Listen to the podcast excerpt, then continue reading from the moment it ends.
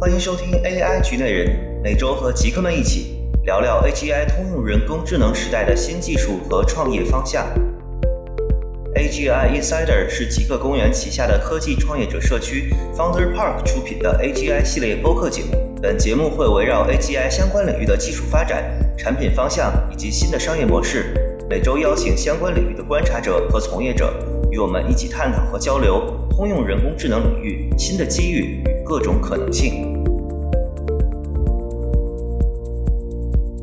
在国内公司跟进大模型技术变革的阶段，印象笔记跑在了第一波。三月初，印象笔记宣布，大象 GPT 模型在开源模型基础上构建百亿级垂直模型。四月，印象笔记大规模上线印象 AI 产品，在别家还在微调自家模型的时候，印象笔记的 AI 产品已经可用了。本期节目，极客公园创始人兼总裁张鹏将对话印象笔记董事长兼 CEO 唐毅，聊一聊印象笔记关于大模型的想法和规划。印象笔记为什么要自己做大模型？他们对 AGI 与既有产品的结合有什么创新想法？以及在通用人工智能领域的时代，曾经的笔记类产品将如何与我们的工作、学习与生活更紧密地彼此相连？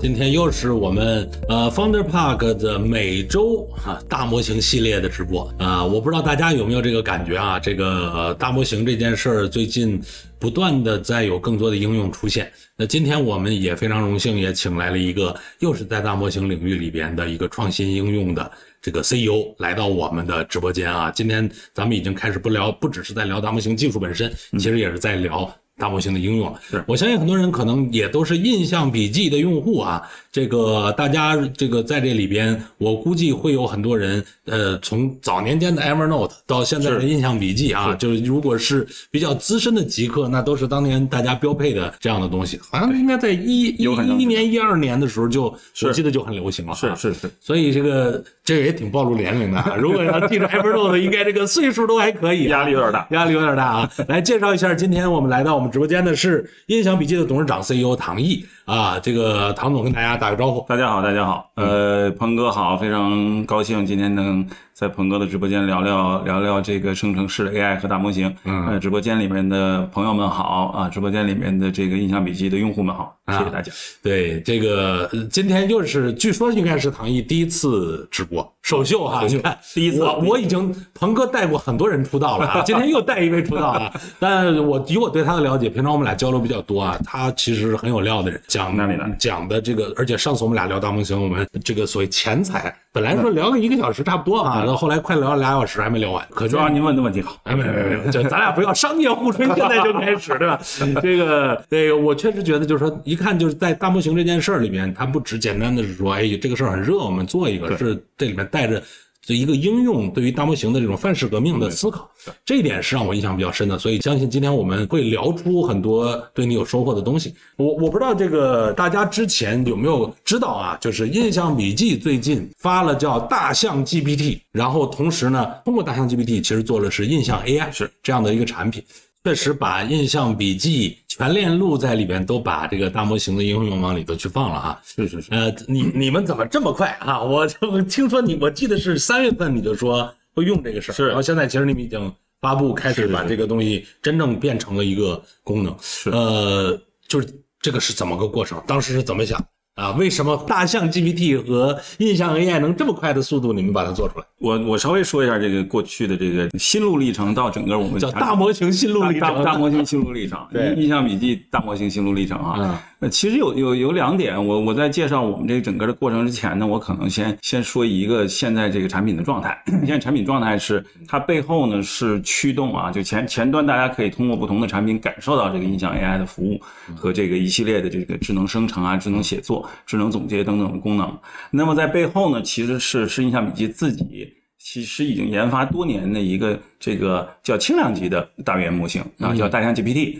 啊。总体呢，主要是由大象 GPT 来进行对这个所有的这个印象 AI 的这种写作助理或者智能生成或者智能的文件分析的这些功能进行驱动。嗯，那么现在的状态是呢，在印象笔记或者 Verse 或者一系列印象笔记其他的一些产品，那那那其他产品可能更轻量级，比如印象时间啊。比如扫描宝啊，都能够已经开始啊下载即用，或者如果是这个我们这个网页版的话，打开即用的状态。嗯，那么最能够比较直接和全面感受到的呢，其实是两款产品，一个是印象笔记，嗯，一个是 Verse 这个新的一个笔记的形态，或者新的一个知识管理平台的一个形态。那么印象笔记，如果您现在直接下载，官网下载。那么已经能够在左边的侧边栏看到一个直接的入口，就是这个印象 AI 的入口。进去之后呢，它是一个我们的一个超级笔记的页面，但是有很明确的提示啊，您不管是一个加号或者一个斜杠。或者一个直接点击，它都有一系列的一个智能写作助理。嗯，从我们这个给您预定好的、预制好的一系列的，比如文章的特性，比如我写议论文，或者我写评论，或者我写一些这个新闻稿，嗯，或者我写这个一个一个呃要点的总结，或者您也可以直接让这个 AI 帮我写。那 AI 帮我写的话，就是很开放性的，您给他一个命题，他就可以帮您写。嗯，另外一点的话呢，其实在呃，最新版的这个印象笔记今天刚刚上线的啊，如果您更新了话，您在所有的附件上面都能够看到一个角标。今天刚刚的吗？我我更新桌面端啊，桌桌面 端，桌面端，移动端，移动端，移动端现在这个功能也在啊，但是桌面端的话是写作助理和文档分析都在。OK，那移动端的话呢，其实现在文档分析在，移动端的话是能够也能在文档就是附件上面也能看到一个角标。嗯。点了之后，它会自动生成一个整个文件的一个总结，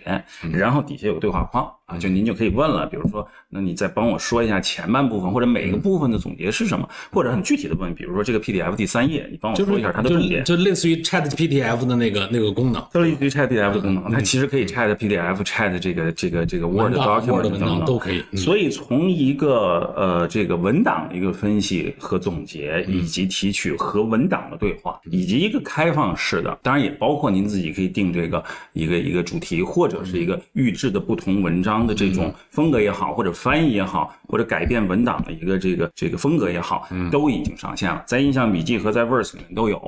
那么区别是什么呢？印象笔记啊，下载使用。印象笔记主要还是这个 Mac、Windows 两个桌面端，然后还有安卓和 iOS 两个移动端。那么 Verse 呢，桌面端、移动端之外，Verse 网页版很方便。嗯，所以我们现在的这个状态应该是国内。第一的状态，很可能现在 也是唯一的状态，就是您不需要排队，也不是内测，也不需要什么邀请码，您下载即用，打开即用的一个状态。OK，所以呢，这个这个直播首秀先先给自己家产品代言一下呢。但是回答刚刚鹏哥这个问题，我们这个心路历程一路走来怎么那么快？我们其实呢有这么一个过程。嗯，我说两件事儿哈，这历史一个一个比较一个就十多年前了。Evernote 呢是这个这个印象笔记最初的。来源啊，印象笔记这个品牌是一二年啊，Evernote 进入中国，其实那个时候还是个外企，对，它起名管 Evernote 服务叫印象笔记，嗯，后来然后印象笔记呢经历两个阶段嘛，一个是那个阶段，另外第二个阶段就是我们从一八年啊，我和我的管理团队一起跟这个不同的投资人啊，比如说红杉宽带呀，然后还有我们不同的 B 轮的不同投资人啊，一起来做了一个整个的重组啊，从一个股权架构到一个我们这个这知识产权的完全独立，到一个真正架构。那么现在我们的架构呢是。中国的品牌面对中国及全球的市场，嗯，然后是啊中资控股管理团队来这个负责整个呃业务的运营啊，并且做主要的决策工作。所以为什么提这两个阶段呢？第一个阶段或者第一件事和这个大模型和生成式人工智能有关系的，是远在 Evernote 刚刚成立的时候，那个时候零八年零九年了。嗯，Evernote 的这个其实它最初的一个 founder 叫 Stepan Pachka，是一位俄籍的老工程师啊，生活在美国。嗯。他当时给 Evernote 的定义就叫 Extended Brain，就叫这个外脑或者第二大脑。嗯，这位老爷子，嗯啊，老工程师、老技术专家，当时就已经有了一些帕金森的症状。哎，对，但但虽然不是 Alzheimer，但帕金森其实影响交流。对，所以他其实创建 Evernote 的一个初衷，那当时还在移动互联网之前的年代，嗯，就是要能够帮他记住并且想起。就那个时候他做这个产品的时候，是从。就自己是有自己要去解决的，是这样的一个初心的问题。它最初的愿景还不是，虽然它叫 Evernote，虽然它呈现的方式是最初是以 PC 端，然后是移动端，有了这个移动互联网之后是移动端和全端云存储的一个笔记形态，它起名也叫 Evernote。但它对 Evernote 和印象笔记最初的愿景就是要成为自己的人类的。个人、团队和企业的第二大脑，就是外脑的概念。所以这个概念其实一直延伸在整个的有这个生成式人工智能或者 NLP 那自然语言处理之前。那么 Evernote 也好，印象笔记也好，就通过不同的技术方式来实现这个功能。嗯，其实，在有这个这个生成式 AI 或者这个 machine learning 机器学习之前，Evernote 和印象笔记的工程师已经通过不同的手段能够实现。一定的外脑形态的功能，就不只是说帮你存起来，其实是要帮你能调用。是的这个，就是如果外脑的话，很重要，就不是光存，是它不是一个外部的硬盘，对对吧？它还是要能够更不但能记住，还能想起，嗯，能想起啊。所以记住的话，当然就就比较直白。记住的话，不管在端上还是在云上，那不管在移动端上还是在这个这个 PC 端上，那么大家都够能通过一个非常迅速的对不同形态的数据的处理，能够记录下来，而且永久记住。嗯，但是想起来。是在远在人工智能和这个机器学习之前，那么 Evernote 和印象笔的工程师就已经做了诸如啊那个那个年代的搜索。呃，Evernote 和印象笔记的 APP 是很少有的服务能够直接搜到 PDF 或者图片里的手写文字。嗯，那个年代的就是想起很重要的方法是那个年代是通过搜索实现的。那个年代的搜索呢，背后也不是一个机器学习的驱动，而是一个所谓 rule base 的驱动。那就要就要从一个关键词的匹配上和一些算法上想清楚怎么能够解决这个问题。但从一个愿景的角度。这个第二大脑是远在 Evernote 刚产生的时候，就已经是 Evernote 和印象笔记一个共同的愿景的一个思考。嗯。那么，印象笔记是在一八年独立的啊，从一个这个我们专注的业务的区域，我们整个做决策的能力和我们资本以及其实现在就是一个本土的创业的团队，本土的创业就是其实印象笔记虽然它源于 Evernote，但它现在已经是一个本土的创业团队，是的，在做这件事儿，是的，但它也可以往海外市场，可以往海外市场走，以这个品牌去做对应的。是的，我们呢，这个可能就更更多细节了。我们我们在一八年和 Evernote 共同商量这个独立方案的时候呢，就是印象笔记这款 APP 呢是主要来面对着。这个中国区的啊，然后 Evernote 会面对这个海外市场。OK，但是我们所有新的研发，因为印象笔记独立之后，我们的代码量已经相当于我们当时从 Evernote 拿过来代码量的数倍。一看就是中国团队，中国团队的效率 效率还是高一些。效率就一独立，你们的代码量就超过原始的了。那个时候我们独立之后，除了说想怎么去本地化，然后还有哪些能够服务中国和全球知识工作者的产品可以做，哪些技术可以去投入，嗯之外。我们第一时间设了印象研究院啊，那个是那个是在 GPT 形式的自然语言处理还在这个这个 Attention is all you need 之前那篇论文之前，远在之前。NLP 还在通过非 GPT 的形式进行自然语言处理和不同专业场景的自然语言理解的尝试，我们就设立了印象研究院。那么，这个真正 AI 生成式人工智能和自己的大模型的思考，真正这方面的工作的研究和产品的准备和技术的准备，始于我们一八年独立之后设置的印象研究院。OK，我们这印象研究院的当时设置的目标也很清楚，就是我们在思考说，我们最终的愿景还是能够给个人、团队和企业提供外脑的服务。嗯，那么外脑服务显然会有更多形态和模态的数据会有存储，嗯，但是会有想起，但是在想起的背后，真正重要的智能在哪里？嗯，那么自然语言是自然世界里面知识和逻辑的一种表现形式，嗯嗯，所以我们当时在投入这个这个印象研究院的时候，毫不犹豫，没有专门去做计算机视觉，比如说，啊，没有去做其他方面的一个人工智能，而专注于自然语言理解和自然语言处理。嗯，也是从 NLP 开始做的，从 NLP 开始做的，OK，就是这个 Natural Language Processing。嗯，那最后再说一点呢，就是我们自己这个大模型其实是经历了多次的迭代。嗯，那之前用的技术呢，还不是这个 GPT 类的技术，因为大家都知道 GPT 这个技术方向主要是从一篇论文，就是 Attention is all you need。嗯，那么 GPT 的话就 Generative Pre-trained Transformer。我们其实一直在关注和投入不同形态的自然语言处理的方向，而且我们其实在这类的模型之前就已经推出了相关的服务了。如果大家看或者使用我们产品的话，会感觉到就是二一年左右的时间，二零年末二一年初，我们就有了智能标签、智能摘要。嗯。以及这智能脑图啊，就是可以把你的知识能够连接起来。那这一类的产品的这种服务，都是一个生成式的人工智能。嗯，那它是通过不同形态的 NLP 的技术驱动的。嗯，紧接着，整个全球在这个 NLP 前沿就进入了一个 GPT 的时代。在那个时候，我们就开始做我们的这个轻量级的大语言模型的训练。嗯，所以这次回答刚才鹏哥的问题，为什么那么快？说实话，是因为初心驱动，而且做了多年的积累。就这个产品本身在一开始的非常原始的带着它的目标就是个外脑的目标。是的，所以就是这种技术，如果方这方面能够有新的范式的赋能，所以你们一定会最有感知，对吧？因为跟你那个目标比较近，非常近。而且你刚才说的是说你们其实，在一八年分拆就变成一个呃真正国内的咱们一个国内的创业的公司，对，去做这件事之后，呃，已经在做 NLP 这方面的对应的技术。是的，那你们是什么时候开始切到 GPT 的这个路径上？你们为什么要自己做一个你们的模型？我、嗯我们很多人还以为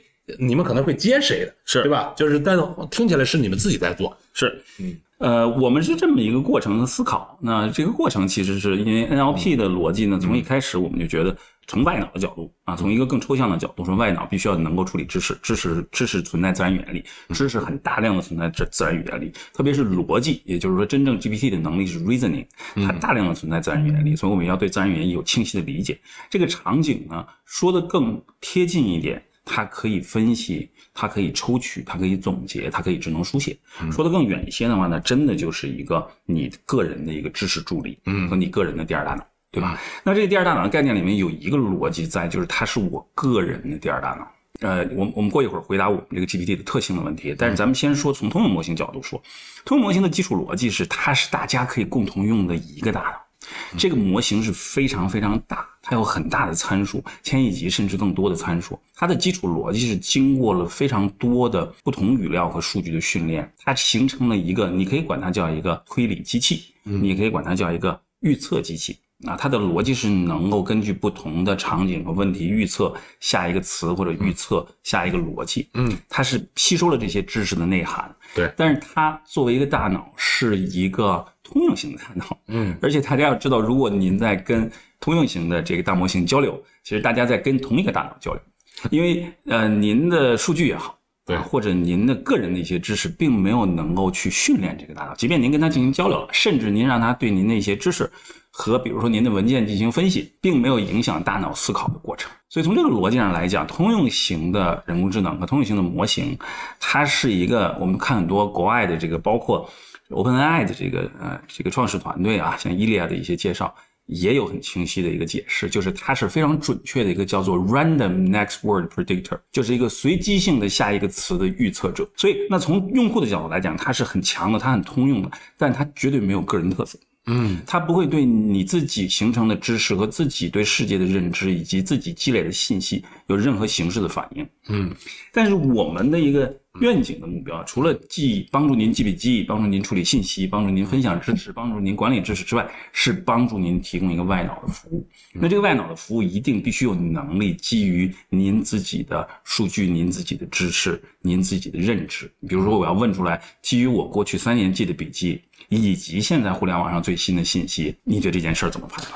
这个是最大的价值。你看刚才就有人问说，哎，跟这个 GPT、跟 OpenAI 这个比有什么样的特点？是你刚才说的非常明确的特点，是吧？那个是一个大脑，大家去 access，其实我们都是呃在这儿去花 token，然后去换算力，然后用它之前 form 好的这个东西。是的，但这个你会更倾向于这个模型最终是更接近跟个人相关，是我的外脑。对吧？而且就是他们不是只是在笔记里，你你通过这种方式能给你找到，就它里边有辅助的写作各方面。我们就是你正好讲到了，就是你们跟这个的区别，包括你觉得一个属于个人的外脑。是，那它需要大模型去支持，这这算是一个垂直大模型吗？还是算是我们怎么定义它？是，嗯，这个我刚刚看到有用户也在问，这不是一个垂直模型？然后那个，当然刚刚这个鹏哥解释了一下，我们这个印象 AI 和大模型驱动的产品里面，就是您在 Verse 这款产品或者印象笔记产品都可以体验。那么我简单回答一个问题，就是 Verse 和和印象笔记的关系，Verse 是一个更加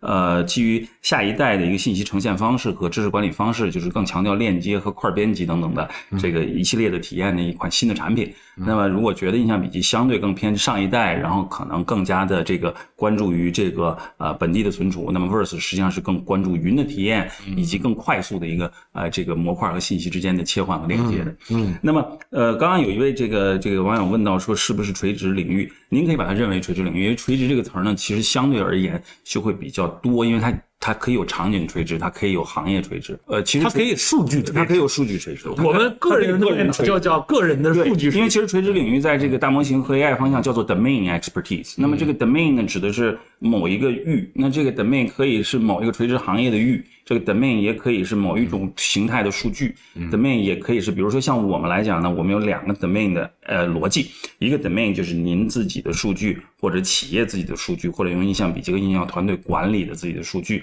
另一个 domain 呢是知识。就相对比较更严肃的知识，我们这个模型的训练会更更加关注于啊知识啊，然后总体的一个对知识的更深入的理解，不同领域的知识的连接。那么它在这个模型能力逻辑上，在跟通用大模型比，比如说在一些其他的垂直领域或者场景领域，比如娱乐呀啊，比如游戏啊，它可能能力就不如垂直型的大呃不如通用型的大模型。对对对，所以其实它。是有它的特点，就是所以它在这个层面上，之所以你们要自己做，是因为用通用的在里边我接 API 是不能解决你的这个场景里用户真正的这个问题的，是因为这个原因吗？是，呃，这是这是原因之一哈。我觉得我们用自己的大模型呢，其实有几个层次的原因，我讲的也比较坦率。就是第一点的话呢。啊，我们还是有一个世界观。这个世界观是因为我们在这个 NLP，特别是大模型的领域，从事了好几年的时间了。嗯，啊，我们一直在这个自己研究这个事儿。刚刚鹏哥还问了一个问题：什么时候开始做这个 GPT 这种形态的训练？我们一直在关注 NLP 方向的一个一个研发。就是 OpenAI 的这个 GPT 形态，直到这个这个 GPT 二的话，其实它在有些垂直领域它的表现还是不够好的。那么真正到了三，当它整个通用大模型的参数量上来之后，你就会发现它涌现了很多非常优秀的一个逻辑能力。那么直到这个 ChatGPT，也就是三点五，它的这个交互。和它这种场景的能力又变得非常非常强，嗯，那么从这个逻辑来讲，再到 GPT 四，它在全球还是有相当的领先的这种优势的。那么我们其实是也是从。基本上一九年末二零年初就开始一直在推进我们的这个 NLP 不同形态的一个研发。嗯，那么在这个过程当中，我们其实有几个理解。这个理解是这样的：这个理解就是第一呢，我们觉得未来的世界肯定不是几个通用大模型的世界，而是不同形态的模型的世界。这些模型可能是不同的通用大模型。嗯，比如坦率的说，中美之间可能有不同的通用大模型，也会存在很多的垂直领域的更小型的或者中型的模型。那这些模型可能是基于闭源或开源的基础模型。那么现在全球有很多不同的开源的这些开源大模型的能力也都挺强的，而且这些大模型也有不同的规模的模型，可以基于它们再进行进一步的训练和调优。那么在进行进一步的训练和调优的情况下，就向着什么方向走呢？向着一个是垂直领域的知识，我刚才说的垂直不一定是行业啊，可能是个人的数据。啊，可能是个人的使用的习惯，可能是某一个，比如说写作类的场景，甚至更专的，比如说我就是专写议论文的，或者我专写这个媒体报道的。那么还有一点的话，这个模型可能向着更私有化的部署或者不同形式的部署来来来进行，因为那它不是所有的都去同一个公有云去问同一个大模型同样或者不同的问题，让让它来处理。所以从数据安全到隐私处理到模型真正的专专有能力或者垂直能力，我们起码有一个世界观。这个世界观就是说，在未来的世界，那么有一点，刚刚我在这个开。开始之前跟你聊过，就是说，我们也认为很多的同行都认为，这一代的生成式人工智能和大语言模型是一个工业革命级别的这个技术事件。嗯，在这个前提下，我们对这个技术事件。的未来的方向的判断是，未来会存在不同形态的、具有不同的通用和专用能力的、具有不同部署特性的模型，来服务不同的人、不同的行业、不同的企业。嗯，这个是我们一个基础的一个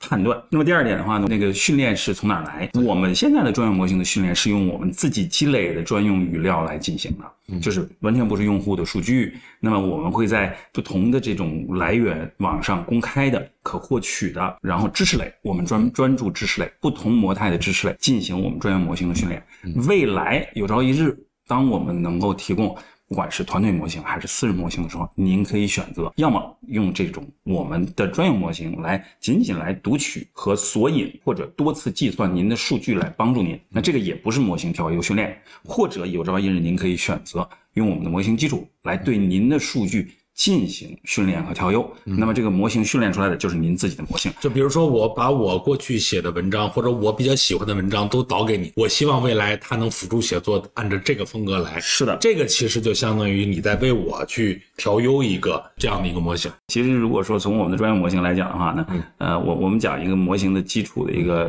理解跟分享给大家哈，其实就是我我最开始说的通用模型，即便您问他问题，哪怕您把您整个 PDF 输给他，也并不是在用您的数据在训练这个模型。对。那么其实它的逻辑是我们说就用那个 prompt engineering 是吧？提示工程。对那 prompt engineering single single shot few shot 更多的这个就是它有上下文的 prompt，然后再往后的话，可能这个文件更大了，它有什么方式呢？或者怎么怎么能够归集或者呃总总体归纳很多的信息呢？它会采取索引的方式，这就用到了这个向量数据库，然后或者用所谓 iteration，就是多次计算的方式。那么所有的这些方式，您可以把数据。输出给任何模型，我们的模型也好，大量 GPT 或者其他的这个通用型模型，您都不是在用您的数据对它进行训练，您只是让它作为一个分析机器对您的数据进行分析。分析对，所以这是一个方式，可以通过就个人的数据是不够训练，是不够训练 量太小了。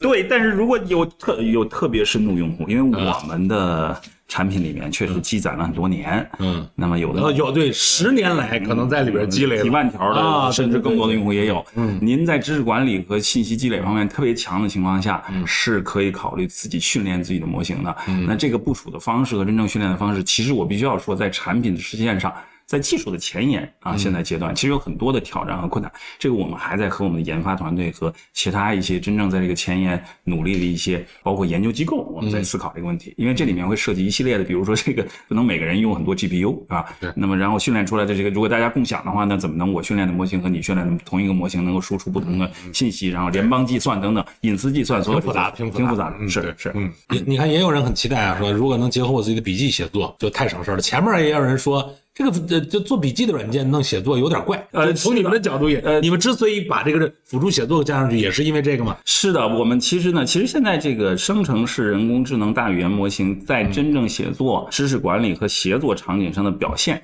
基本上是两类表现。我们这或者说两到三类的呈现。嗯，那我跟大家稍微聊一聊，大家听听是不是跟您的这个日常感觉是一致的哈。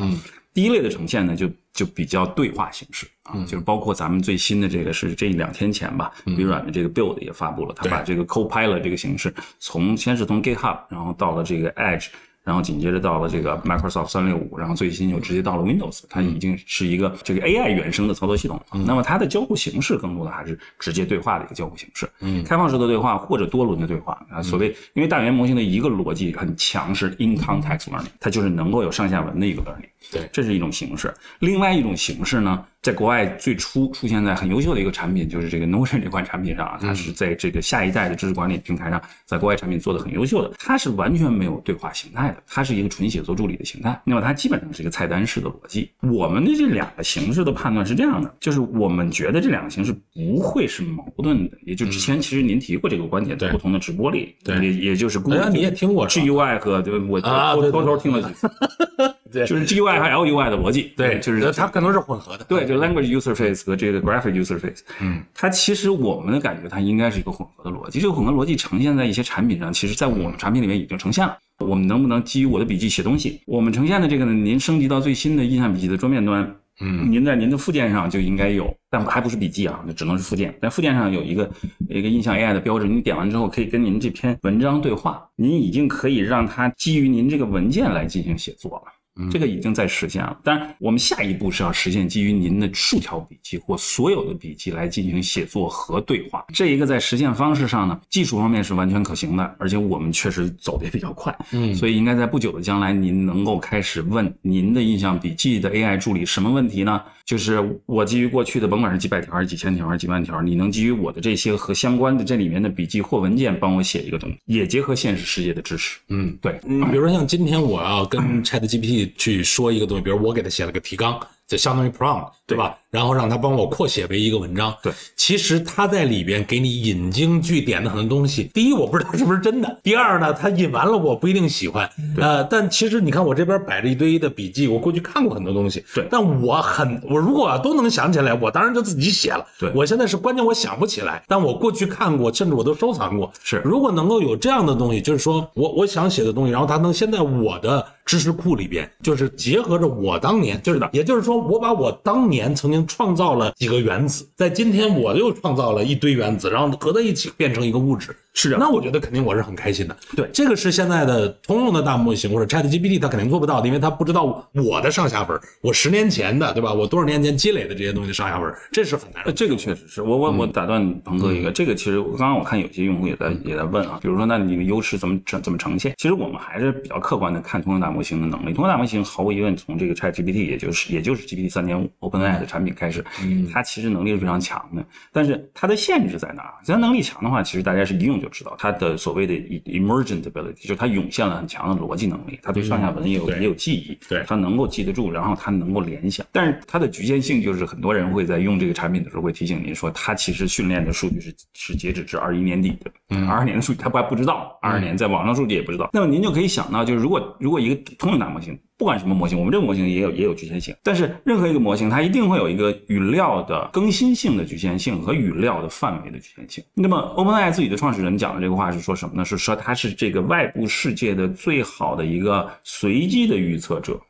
那么随机的预测者的逻辑就是，它必须要比较平均的把不同类型和不同格式语料灌给它，嗯，然后尽量多的平均化。那么这那显然这么教育出来的一个模型形成的这个逻辑是它很通用，它什么都懂，但它不会这个懂得比那个懂得更多。这里面还有个问题，就是通用语料和专用语料确实不一样，就是但您可以懂所有您能抓取到的，但是我知道的就是我知道的，或者某个或者您知道的就是您知道的，您所积累的，您所自己独有的，或者一个团队一个企业所积累的和独有的，那它一定是在这个专用模型里面来呈现。对，呃，因为这种大语言模型它经常会有一些事实性错误的问题。嗯，那比如说在你们的自己的这个里边，怎么去能避免这样的问题吗？啊，这个因为知识上可能对于它的准确性，对，呃，是要求比较高的。呃，就我这个问题问得非常好，这个是这个在语言模型上避免事实性错误，咱们就是说印象笔记的这个语言模型是百亿级的，那您可以对照一下，比如说因为大象 GPT 是百亿级的，OpenAI 三点五呢就是应该是我记得一千七百亿，那么它主要的逻辑是这里面又背后有很多的不同的判断和解读，有些其实也还在研究前沿，比如说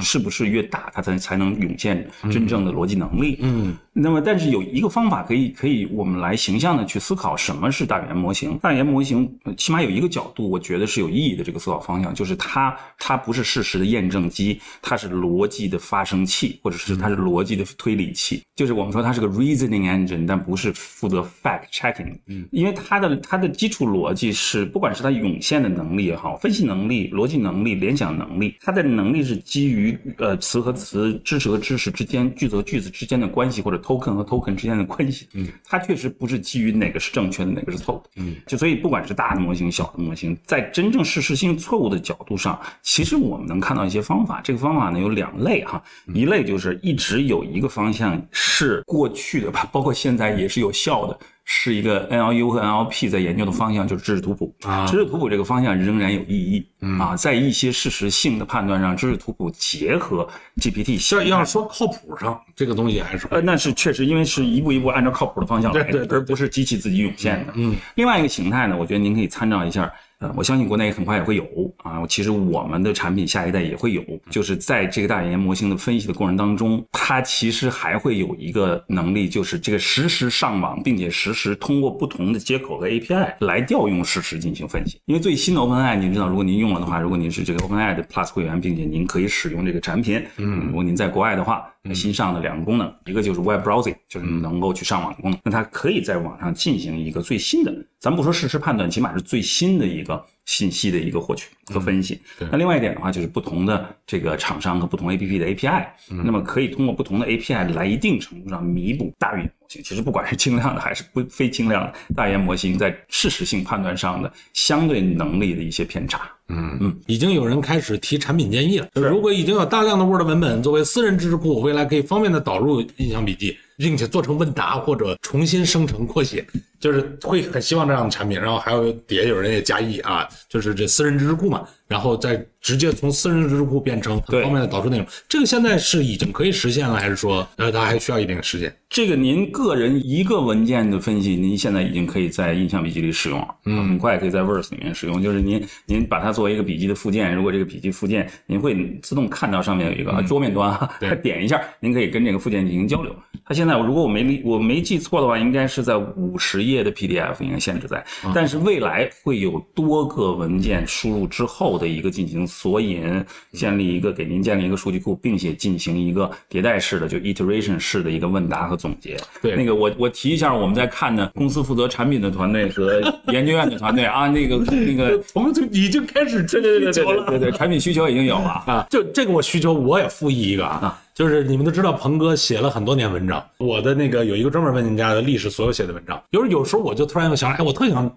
想想说，哎，我过去这个文章里边哪些方向写的比较多？对我有什么习惯或者方法吗？哎，你如果你有这个功能，我一定可以问他，哎，帮我分析一下，过去我写什么行业比较多呀？我这个怎么怎么样啊？然后哪哪篇这个有什么特点啊？哎，我我会觉得非常有意思，而且。他其实这某种程度上就是在去抽离我的一些特点，是啊，这些特点如果他能分析出来，我认为他就未来可以拿它做 prompt，是变成一种替我生成的方式。是，其实这某种程度上这俩是通的，就只要他读得懂，他就能复制，他就能按这个方式来。今天下午参加一点会议的那那一波同学。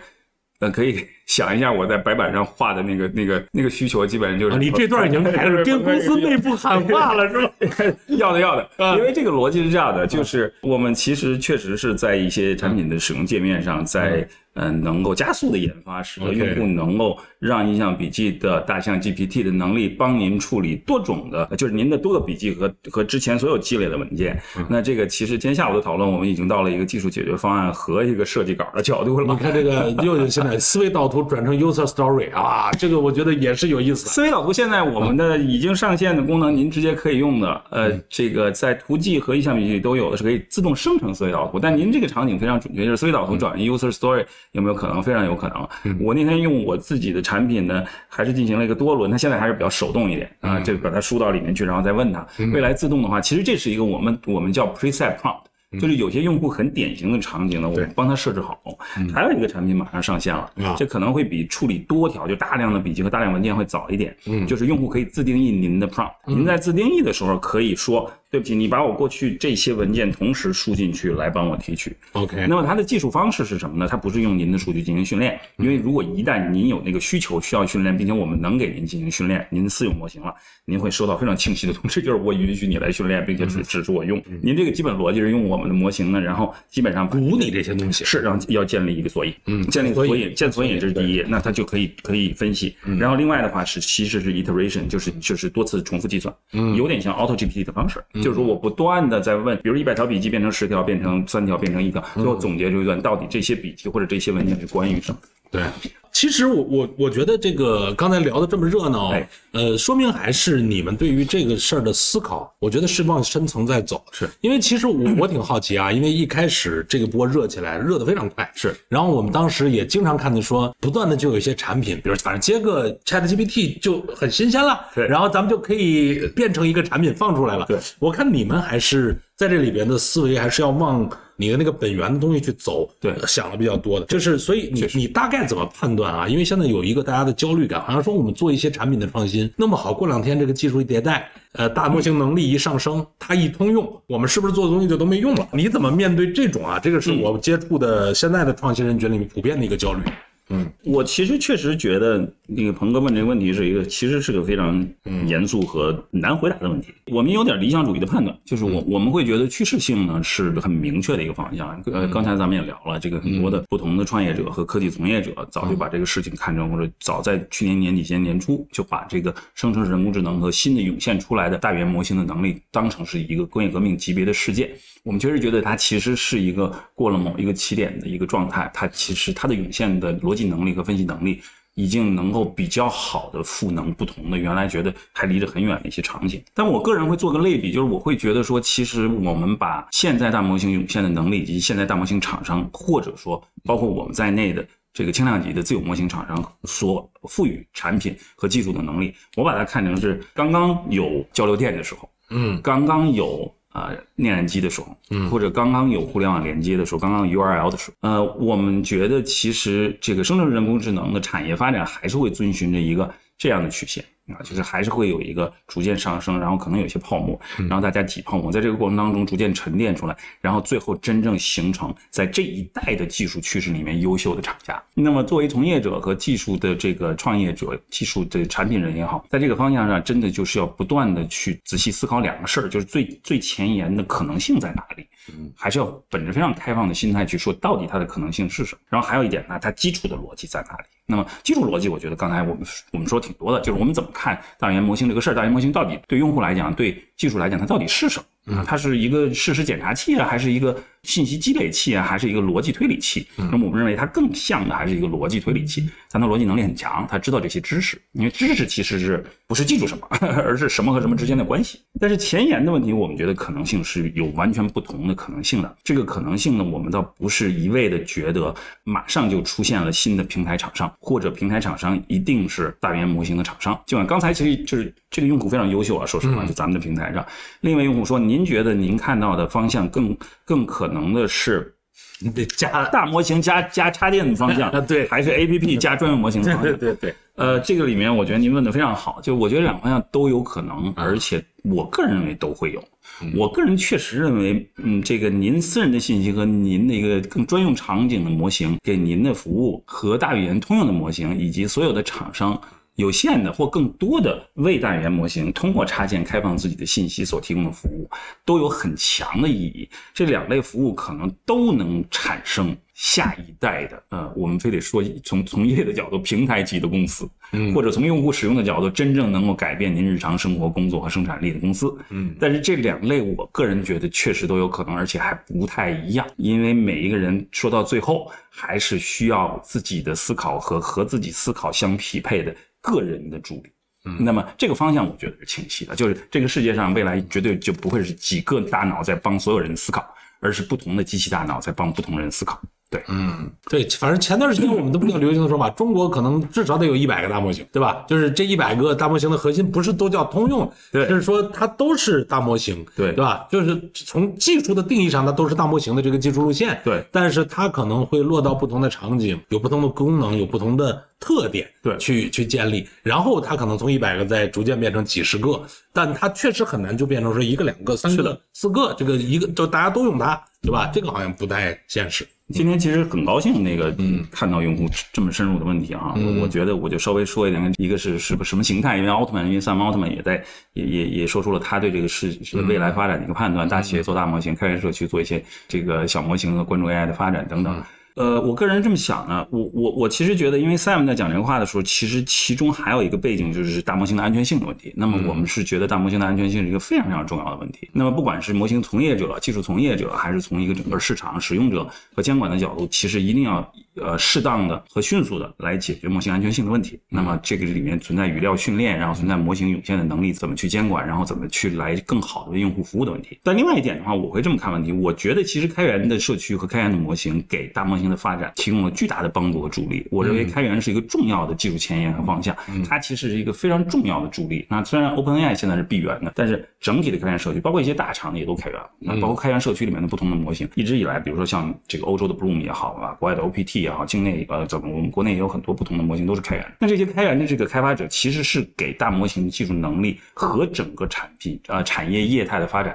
带来了非常非常多的可能性。那么这一点的话，我觉得是非常优秀的啊。这个开源是一一个巨大的。大模型能力的驱动的一个方向。第二点，我想说的是，刚刚这个鹏哥说的，我非常同意。其实就是它其实其实其实不存在小语言模型。因为 large language model，我们通用说，我们不管是几百亿还是几千亿的这个模型，有这么多参数之后进行语料训练，才能产生这种模型的能力。那么从这个角度来讲的话，那只有 large language model，没有 small language model，只能是稍微大一点、稍微小一点、专一点或者通用一点。那这个方向，我们觉得现在是一个百花齐放的方向。那最后回答您的问题，就是我我们觉得一个产业逐渐的定型和尘埃落定，我我不认为一个产业永远有尘埃落定的时候，但相对来讲，一个新的技术逐渐找到它的一个方向。和最后，呃有一个产业的生态的一个相对比较稳定的一个形态，还是要靠百花齐放。大家一起来真正思考如何为用户做事情，如何为用户特别的场景，如何为每一个用户特殊的需求做事情。对，那个，所以我们确实作为作为厂商，那不管是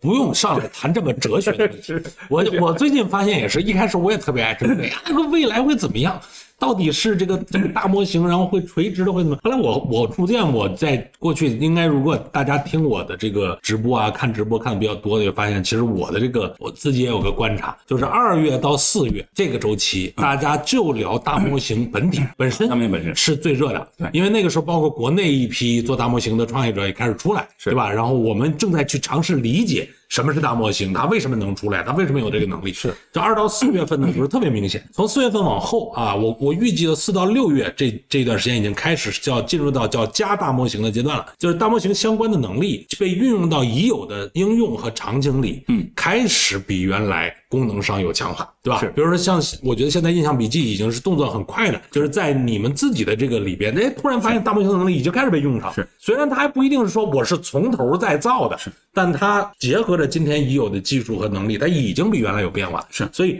应该是四到六月，我觉得会比较多的，有一堆这样，已经我们发现聊的进入到加大模型的应用探讨阶段了。我其实期待的是，可能到下半年甚至到年底啊，确实有一些叫 AI native 的。新的东西出来，就他们会随着你的大模型的能力和这些东西跟用户数据的紧密的整合，它就会可以反向的去定义一些新的 AI native 的东西。是，所以这种啊，真的你不得不说，这个产业它就是没有办法在今天讨论一个终极哲学问题，它只能看说在这个阶段里边，什么东西是创新的，什么东西是有意义的，是对吧？对用户有意义。所以这个我觉得是一个我们这个阶段特别值得探讨的话题，就是到底。怎么去基于大模型做产品创新？我就回到那点，还是那句老话，你对用户有没有用，对吧？如果你就是想贴个牌儿，咱炒炒股价啊，哎，今天不是上市公司，这个是说不着他，对，那不是上市公司的，就是你要是上市公司炒炒股价呢，那大家都懂的，对吧？就炒就炒吧，这个我们也没办法，韭菜就是多。但但但，我觉得对于，如果你不是上市公司，真的就要思考。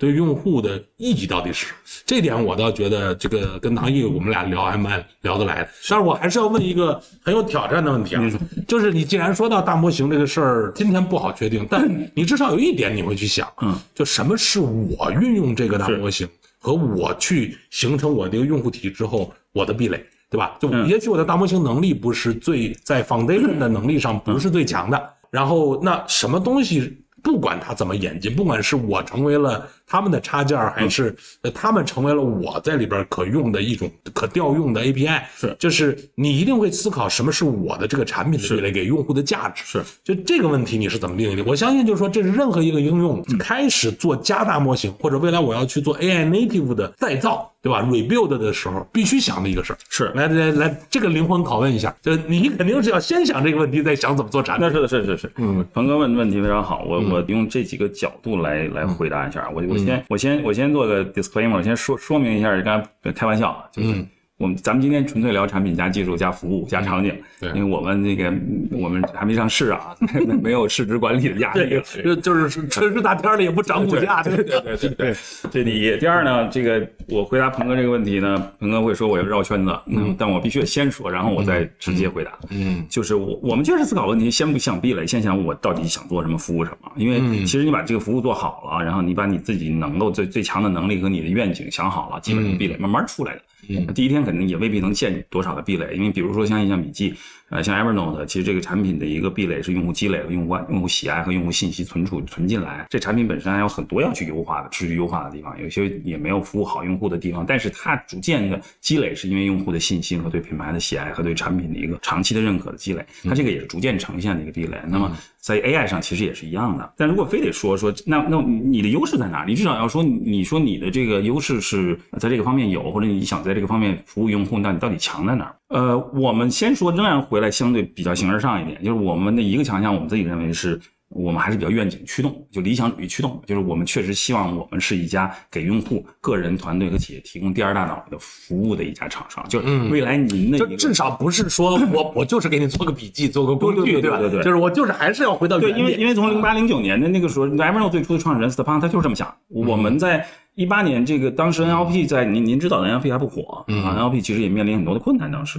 这个行业，因为它还不是 GPT，也没有产生涌现能力的时候，我们就设了研究院，就是做这件事情。所以我们确实可以自己检视自己过去的追求和一直以来的实践，会说我们本来的初心就是要做一个人类的第二大脑，不管是记忆还是分析，还是思考，还是帮助。现在感觉是分拆之后，是中国团队接上了。这个旗帜继续往这那确实是，吧？那确实是，因为 Evernote 现在好像在 AI 上都没有做这方面的投入。刚刚有一些，因为 Evernote 也有一些思考，然后可可能有一些呃功能的思考。我们也跟他们在，因为 Evernote 也是我们很好的这个，当然是全球的合作伙伴，我们也在交流哈。但是说到真正的壁垒的话，或者说优势吧，我们觉得有三点。第一点是模型本身啊，就 AI 能力本身。然后第二点的话是这个部署本身啊，这个部署环境。一会儿我会专门说一下。第三点呢是在在环境，对，第三点是在交互，特别是在场景相关的交互上面的一些理解。我们觉得这三方面其实未来不管是呃模型厂商，因为模型厂商也不能光用一个模型对话来服务您所有需求，它最终也还要在不同场景上能够把真正的服务和产品交付到您手里。嗯，还是说应用厂商。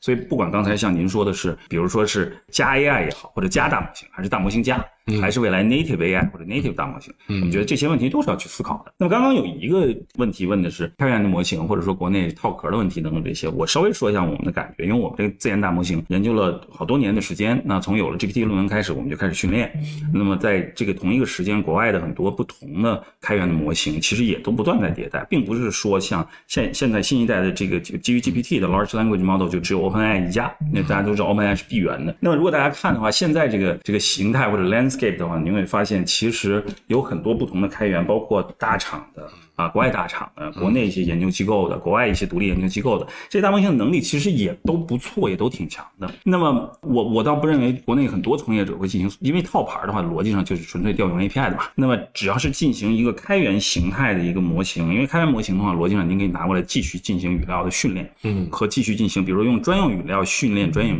专用模型，嗯，用您特殊的存在的语料进行模型的持续调优，再教育嘛，啊，对，再进行再教育，再教育出来的这个学生就不是原来那个学生了。嗯，所以从本质上来讲的话，会存在不同模型的可能性。嗯，这个是我们专门的一个呃逻辑，那也是我们的能力或者强项之一。也就是说，我们在这个场景上，我们在语料积累上，我们在这个场景的训练的经验上，我们在这个场景专门服务于知识管理、写作。啊，知识生成。刚刚我们看很多用户的需求是什么？我过去这些 Word 基于它帮我写个东西吧。您的需求也是，我过去写的哪些文章更这个领域我都写过哪些？再帮我写一个，这个是重要的一个需求。在这类的场景需求上，我们的模型能力，不管是我们的语料能力、调优能力、模型持续的迭代的能力，还是到了应用层，我们进行索引，我们进行这个 iteration，这个这个多次运算的能力，还是我们这种 prompt 这个这个提示工程能力，都积累了很长时间。这个是我们这这个是。有一定壁垒的，说实话啊，这个我们说友商的话，你可能得追一段时间。那另外一点的话，就是从模型部署的角度，模型部署角度的话，大家要思考的是，不光是个人的需求，而且还有企业的需求啊，这个公司的需求啊，甚至一些政府场景的需求。那么它真正需要的模型，一定是在防火墙这个背后来部署的。那这个模型的思考，这个模型所处理的语料，它不仅仅是它训练的语料，而是处理的信息。真正要用这个模型去去处理的、去分析的信息，一定要是足够安全。所以从一个呃私有部署、混合部署、通用部署。通用模型、私有模型啊，不同场景的模型来讲，这个是一个未来发展。我们说，即便从行业的角度，也是一个重要的壁垒或者优势。嗯。第三点呢，就是我刚刚其实说了一点，就是我们觉得有有三个可能性在交互上，或者现在已经呈现出来。一个是菜单式的交互，一个是开放式的交互。开放式就纯粹对话，嗯，那么纯粹对话的话是适用于一些场景，有一些场景就比较不适用。菜单式的交互的话，其实是不同的厂商做过不同的实践。那么我们的这个主要的智能写作上是菜单式的交互。我们在未来我们自己上 Copilot 类似 Copilot 的一个开放式的对话，是一个开放式的交互，在中间就有点像 Chat PDF、Chat Doc 这个逻辑，也就是我和我的文档或者我。我和我很多的文档进行对话，但也同时辅助我的写作。那么在这一点上，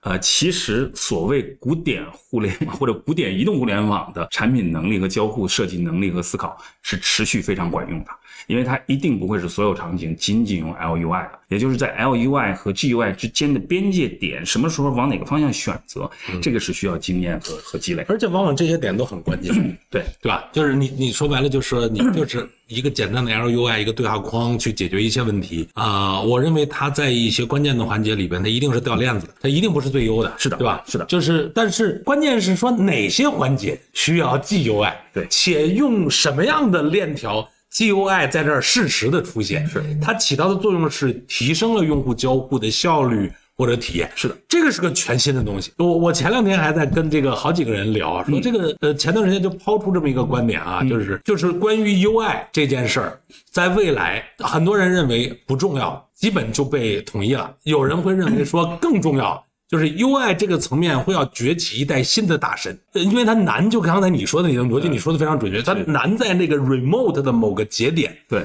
你那个点，你到底怎么让 GUI 起作用？对，以前的是反正都是 GUI，然后就是怎么好看，颜色怎么好，怎么简洁一点，扁平一点，对，就是反正就是这些这不断的弄。但你突然到今天发现说它变成了，就是在这个点儿里边，我要重新的 design，我的整个跟人的。动作行为和他的，甚至他是动态，是的，这个人每个人还不一样，没错，这个就变得很奇怪，就是你怎么弄？对，你们怎么想？我我刚才你既然都把这当成第三点，有没有你们的一些思考？我们我我们是这么想的，我会把过去 GUI 胜过 LUI 认为是一个核心上是一个。还是很明显的体现出，我们先不说场景，也不说使用习惯，体现出一个那个在 GUI 和 LUI 背后的技术能力还是有差距的。咱们必须要说，就是您当您用一个 APP，通过一个传统的交互形式，能够达成一件事儿的时候，您问一个传统的技术驱动的一个智能音箱，它给您做这事儿做靠谱的可能性还不太大，还有点费劲。所以背后的能力使得 LUI 在真正交互选择上远远落后于 GUI。至少我不相信这儿有优秀人才，因为以前没有这个能力。力对吧？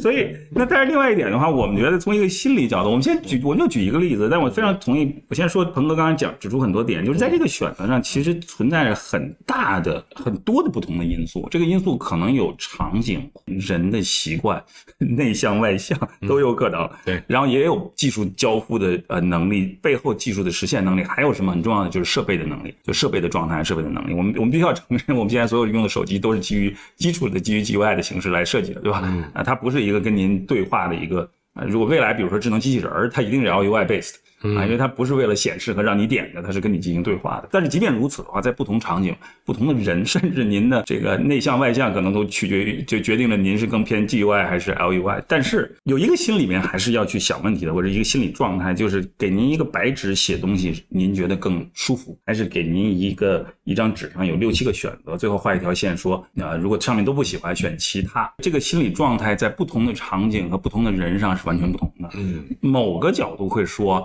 纯开放性的就会让你更紧张一点的，嗯啊，那有的时候你为了让自己的更简单的话，你会有也希望有一个选择，也就是礼物清单的话，哈，就是呃，如果有一个人说我这个结婚啊，但我也不知道我想要，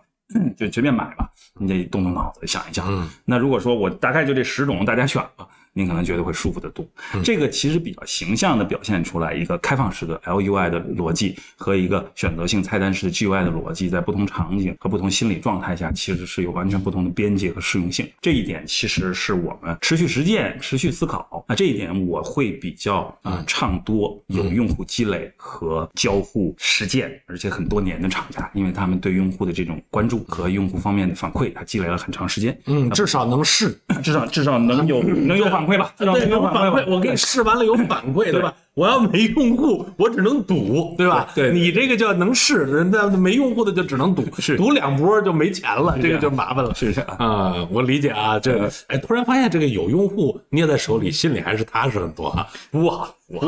服务好用户啊，呃，对，确实是，我觉得顺着这个这个呃，从 UI 的角度来去看，它未来真的区别很大。对吧？就是你刚才举了一个例子，就是写文章的事儿。我觉得就是大部分啊，就我们比如说我们的这个记者做内容的人，包括我当年也是。你给我打开一个，是因为上次我跟 WPS 这个人也在聊，我说就是你给我打开一个文档，文档上的有各种的工具选项，对吧？都是我这儿可以渲染，那儿可以加强，这儿可以换字体。问题是我不知道我要写写啥，没错。然后我最近就发现说，你看你可以跟 ChatGPT 说，哎，Let's Let's do it one 呃 step by step，对吧？一步。一步的来拆解你这个逻辑，后来我就觉得，其实写文章，如果有人说，哎，知道你要写个文章，来，咱们一步步来。嗯，先说说这个文章大概要写个啥东西啊？对，啊，你最近这里边有哪些东西你觉得是比较有意思的呀？是你有什么特别的观点吗？你有什么特别反对的吗？哎，你看，如果我后来发现，这不就是我的编辑吗？是的，就是我如果有这样的一个编辑，他在循循善诱，一步步的诱导我，把我真正想表达的东西，然后他一旦 clarify 我要说的东西，说好了，理解了，我替你写一个像你看看怎么样？接下来我要反过来变成编辑，我开始在优化。哇，那你发现这个这个 prompt 实际上是他在先 prompt 我，我在 prompt 他，是的。对吧？然后他拿出来以后，哎，多轮对话就是交互，就是来回大家相互。我觉得这个东西，你说它就很有意思，而且这里头一定不是我最后让他拿话说，他确实有可能就是让我选，是。然后我可以就在他的那个框里一步步走，他是像导图一样走过来，是的，也没有所谓，因为我可能恰恰需要人引导。对，所以这里面我觉得未来这个交互落到具体产品形态、不同的产品、不同的功能、不同的用户的场景和需求下，还真很难说。我接你，我接我接您这个说一句啊，我们确实觉得，因为因为这个大语言模型最重要的能力不是一个呃涌现出来的这种逻辑能力和进行多轮交互的能力。那么其实因为它是大语言模型，它处理的是语言，它输入和输出的最优秀的呈现到现在为止还是语言，所以一定是在未来 L U。UI 会占更多的份额，这是毫无疑问的。嗯，因为过去肯定 GUI 更多的份额。对，那么未来一定是 LUI 更多的份额，这是第一点。第二点的话，从一个自己的或者通用的也好啊，大语言模型的 AI 助理，这个助理的形态一定有相当成分是刚刚像鹏哥说的这种，就更像一个私人助理这种形式，或者编辑也好，或者采访者也好啊，这个形态是不是不适用，而是适用很多场景，但过去达不到，现在这些场景上能更好达到了。我反着说一句反话，说这个 GUI，GUI 有一个逻辑，其实就是我刚才说的，说比如说你有几个选择，你会觉得更放心；你选择多了，你会觉得更担心。这是刚才刚刚鹏哥说的一个逻辑。就当你有太多的选择，你都不知道怎么选的时候，你会很担心。但这里面还有一个反向的逻辑。我说这些主要是说，其实从交互角度是一个很有意思的事情，因为它它涉及心理学、涉及技术、涉及其他。呃，有些工具控啊，对，包括我们生产力行业也有工具控啊，包括比如说您如果不是生产力或者软件类的，比如我们说这个这个单反相机，对，那么真正这一类的专业使用者或准专业使用者，他喜欢的就是更多的选择和自己操控的感受。它这里面又是另一个心态的处理。所以，我个人认为的判断，刚刚我们说过这个事儿，就是我认为 GUI 是一定会存在。我认为在 UI 判断的选择上，不管是工具控的那些极端的 GUI，或者更加这个这个高端的 GUI，更多选择 GUI，还是通常的 GUI，一定会存在。LUI 一定会占更多的份额，因为 LUI 到现在为止还是最符合大语言模型技术逻辑的一种输入和输出的方式。那么，但是我确实对于未来的技术和不管是这个大语言加还是加大语言的。一个方向的推进，我认为交互持续会是在技术产品和技术通过产品带给个人和企业和团队和每一个人服务的过程当中，是一个持续重要的领域。但这个领域本身的边界和内涵都会发生变化，对，也会更丰富。那以前的 GUI 说白了，包括很多产品，它的 UI 核心就是把我的功能工具摆好。嗯，对吧？这是它的使命，让用户方便去调用，是能找得着。但未来它就不是这个使命，是它应该是在合适的时候，它就应该能出现，能够确保用户可以无限的运用，更好的运用你的能力。是的，那这个反过来就要理解用户的目标和他的，甚至在动态的这种工作流和状态，是在里边去 on demand，就这些东西。但它出来的时候，嗯，你想，你如果每个都是要读一段文字或者听一段声音，它未必是最高效，对，有可能直接呈现选择。所以这种呢，我觉得我是个人也比较支持。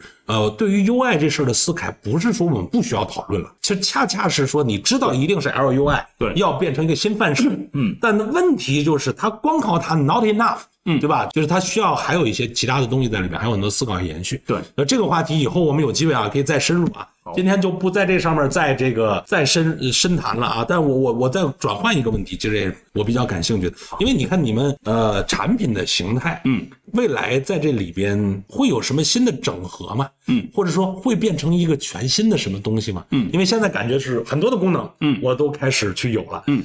那如果你从一个外脑的角度，咱们回到初心，是。对吧？假定今天是这个产品抱着这个初心再去锻造的第一天，未来会不会有可能把今天因为历史积累的功能？开始加了大模型能力，但未来有没有可能成为一个更 AI native 的重新被整合的新形态？呃，包括比如说除了 To C 这个事儿，To B 有没有机会？因为你感觉现在好像很很多这个到生产力级别，它就到 To B 了。对，而且 To B 直接是非常强烈的意愿要付费啊。对，就作为一个创业公司嘛，就是还是要考虑这个怎么赚钱的问题，对吧？这不是光用户好鼓掌，对吧？这你们大部分也不花钱，对吧？你说你也就是鼓掌，对吧？就是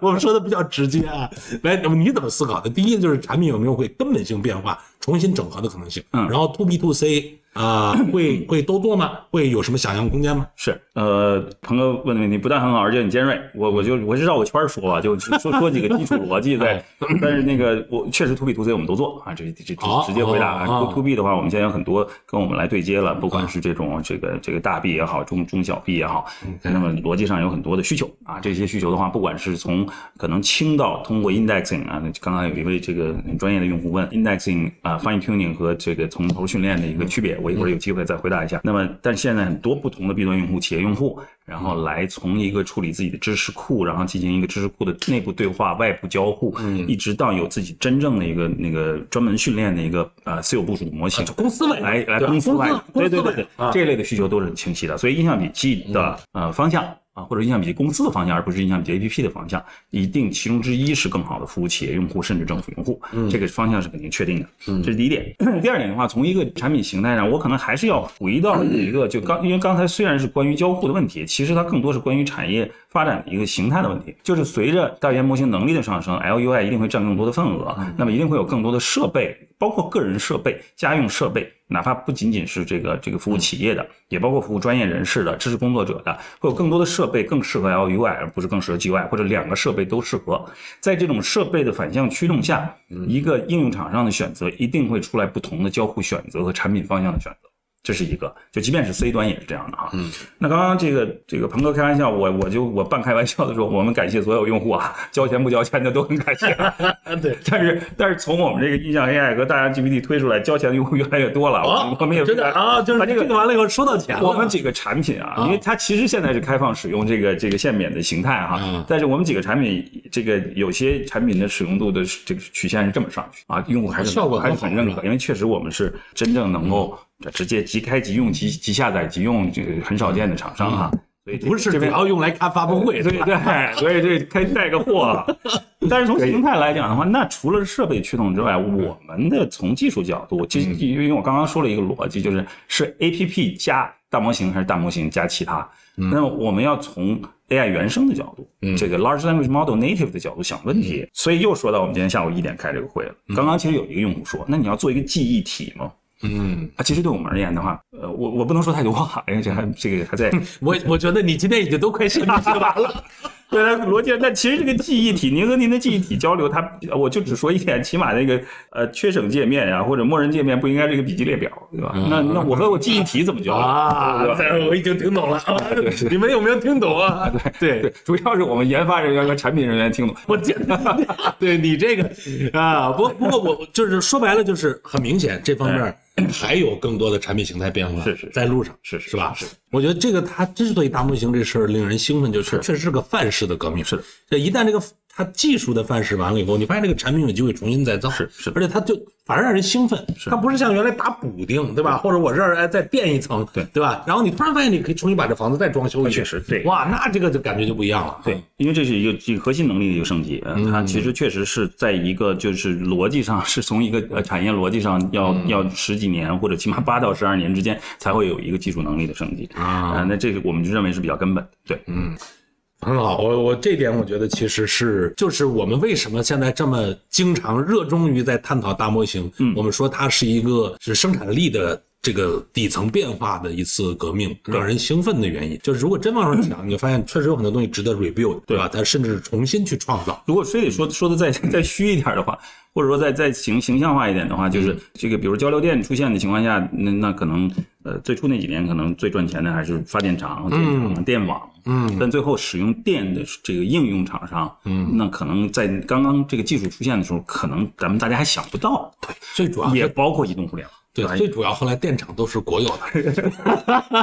就是这这都成为了叫 基础设施，对吧？基建，对对。我我确实认为 AI 就是不管是算算法算力还是数据，我认为不是基础设施，未来数据很价值很高。但是确实我认为在这个三元素里面，算算法和算力逐渐的慢慢变成基础设施。没错。那等我再问一个略显敏感的问题啊，就是你看你们里头也有辅助写作，是对吧？就是现在。这个不管是国内像比如 WPS 对吧，然后再加上像微软这样的，好，微软现在这这几年真是太生猛了，嗯，包括这次 build 已经，刚才你都分析了，我一步步怎么这个 Copilot 的最后都对，直接就是 embedding 到这个操作系统上了，对，对吧？就那这些呢，更别说它在 Office 这套体系里边，就你们这个跟 Office 三六五啊什么这样的东西，你们会怎么定位呢？这种辅助写作的能力，可能未来比如说飞书也有，嗯，对吧？可能钉钉也会有，是，像跟好多家都在做，那你们这个东西它的特点会怎么定位？你怎么设定它的意义？呃，这个我我其实我们我们想三个三个角度想这个问题，就是第一个角度是动作还是要足够迅速啊，这个动作迅速来自于积累啊，来自于积累的话，那逻辑上的话，它其实我们确实是从刚刚刚一开始说，就是大模型的从研发到真正的应用，我们不断的在推，我们在这个 GPT 这个模型之前就已经推出了不同的模型，所以我们反应速度一定是非常非常快啊，因为之前的积累还是能够转化成一定的这个这个在市场上这个产品上线和产品体验的领先优势，起码说在上线上，在这个综合服务能力上，我们现在看国内的服务，我们确实是领先相当的时间的。而且现阶段，刚刚我说的，除了写作助理，已经有这种，您您可以跟您的文档对话，很快的，您可以在移动端也可以做这个事儿，很快在 Verse 里，然后紧接着就跟多个文档对话，并且开始和自己整个的记忆、这个笔记也好，以前所有写的文章进行对话和处理，然后可能有再进一步的迭代，这是第一点。那第二点呢？我们确实是觉得从一个模型能力来讲，就是我刚才说的这个，这个大家可能。我们我们不具体指某一个厂商那，这个这个通用模型服务通用场景啊，它是通才。嗯，那么专用模型通过专用语料、垂直语料训练的专用模型服务专用场景，它是专才。这一点的话，我觉得逐渐在这个通才和专才，对，嗯，逐渐在这个行业和产业在这个过程当中的推进当中，大家能够逐渐看出这方面的区别来。所以，即便大家都是写作助理，那么因为我们这个模型和我们一直以来服务的用户是专注这个场景，我们自己积累的语料也是专注知识管理啊、知识生产力提升等等这个场景的。所以，这个模型能力本身逐渐还通过我们现在已经上线的产品的逐渐实践和优化，那用户也在帮助我们让这个模型表现得更好。所以，在这个场景的能力方面，我们还是非常有信心持续保持领先的。嗯，这是第二点。第三点的话呢，就是承蒙我们中国这么多用户，全球这么多用户的喜爱，用户对我们的信任啊，经历印象笔记已经是十年多的牌子了，嗯，Evernote 都十多年。那从这个逻辑上来讲，大家把大量自己的信息、知识类的信息、生产力的信息、学习、工作、生活的信息存储在我们的平台上。那在这个过程当中，这这个用户持续会，即便不选择训练自己的模型，也会让我们的模型来处理它这些信息。那么我刚才说了一点，就是我们确实有一个总体的判断，我觉得这个判断还是从逻辑上靠谱的一个判断。就是怎么说呢？算力和算法 越来越像基础设施，但其实数据呢是非常非常重要的，是越来越有价值的一个逻辑。不管是专项的数据、专业领域的数据，还是其他方面，所以呃，我会认为印象笔记呃，其实是一家从十几年前开始就是一家呃这个 AI 原生的厂商。但我这么说，你会说，哎，这那个时候还没有这个 machine learning 啊，机器学习还没有。我们是一家外脑原生的厂商，因为最初的定位就是希望能够通过不同的技术，随着技术的演进，给呃每一个人提供更好的外脑服务。所以对我们来讲，我们还是对我们产品的。呃，产品能力和技术能力的持续领先，还是保持着很强的信心。嗯，对，就是说白了，可能在辅助写作这件事儿里边，啊，他倒不一定说因为。大家最后就在只在一个场景下写作，对，或者只在一个平台上去完成，对，就是如果本身你自己的数据，就用户在你这里边的数据，对于他的写作有更好的帮助，而这些东西它并不在那个平台里边，它并不能够去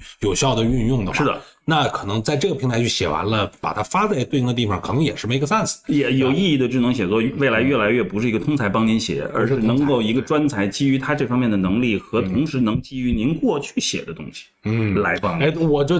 挺希望这种，就是就是他最后写出来，他不能是别的，但我希望他能顺着我的风。我可以说，我过去写了很多篇文章，对我希望再写一篇，能给我再引用几个我之前的说过的观点，对，然后怎么怎么着。哎，那如果这个是我们在很多专业场景看到这方面，比如说我们随便说。这个券商啊，这个二级市场分析师，那他对于一个企业的分析报告一定不是 这个无源之水，因为他每之前每个季度都要写。嗯，那新的报告一定是基于过去的报告生成的。嗯，啊，我们说记者啊，我们说这个甚至写这种不同的这个讲稿的这些我们媒体的工作者啊，都是一样的。对对。所以这个就是那就得往深了钻了，对吧？就是我觉得那就看拼谁钻的深，跟用户这个场景能贴合。是的啊，就是可能一般人来讲，可能嗯就随便用用就好了，对吧？对他也不需要创作，它不叫创作，它只是写点东西的话，可能是另一回事。所以正好说到这儿的话，稍微插一句，因为刚刚有一个用户，现在也有用户在问说向量数据库有哪些应用。刚刚有一个用户说 indexing，呃，这个 fine tuning 和这个这个从从基础开始训练的区别是什么？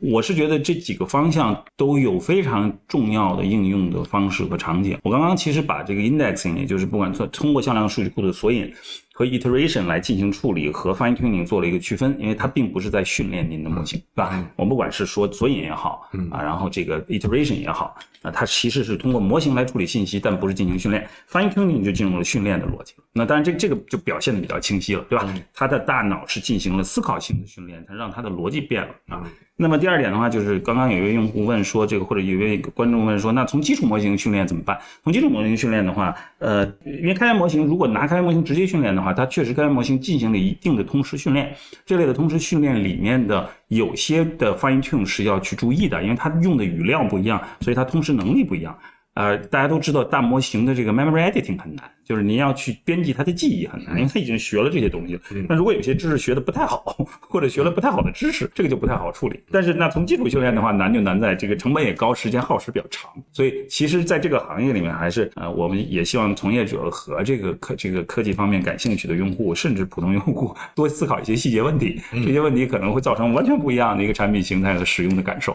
对，对，向量数据库也确实是非常值得关注。非常值得关注。现在就大模型跟向量数据库两个其实联合在一起，会有一些新的用法。是的，是的。对，呃，我我再再问一下，就是你刚才正好提到了，就是说，呃，因为本身 Evernote 原来是一个全球的产品，是然后印象笔记作为一个中国的团队，其实现在也举起了这样的一个全球化初心的旗帜，本身也是个全球化。你怎么观察国内和国外用户用这个印象笔记或者 Evernote 这样的东西，它的需求上会有什么差别吗？还是说大家人都差不多？呃，有没有一些差异化的需求？嗯，其实我们这个数据，我们其实呃从用户使用行为上来讲，当然用户数据的话，我们完全就是也看不到，也，但是从用户使用行为还是能看一些就是这种行为特点的数据的。我们之前有一些感受，就是全球用户在知识处理和我们所说的 professional 和 prosumer，、就是专业用户和准专业用户上，嗯，其实使用的呃状态有很强的类似度，就是在之前在这个大模型的逻辑之其实其实他们一直嗯期望能有像大模型这样的真正的 AI 助手能力能实现，但是之前的这个这个 machine learning，特别是之前的这个模型啊，不同的形式的计算形式的这个自然语言处理，呃，形式受局限，那么他们其实对于多模态的处理一直有很强的需求。但是多模态的处理的话，但是我们今天其实到现在为止刚提到的是就海外用户对多模态的处理，国内用户海海外用户对多模态用户呃对多模态处理都有很强的需求，嗯，甚至国内用户有更强的需求，因为国内很多用户是视频原生的用户，对对对，国内的用户有些特点就是是什么原什么呢？就是移动移动终端原生和视频原生，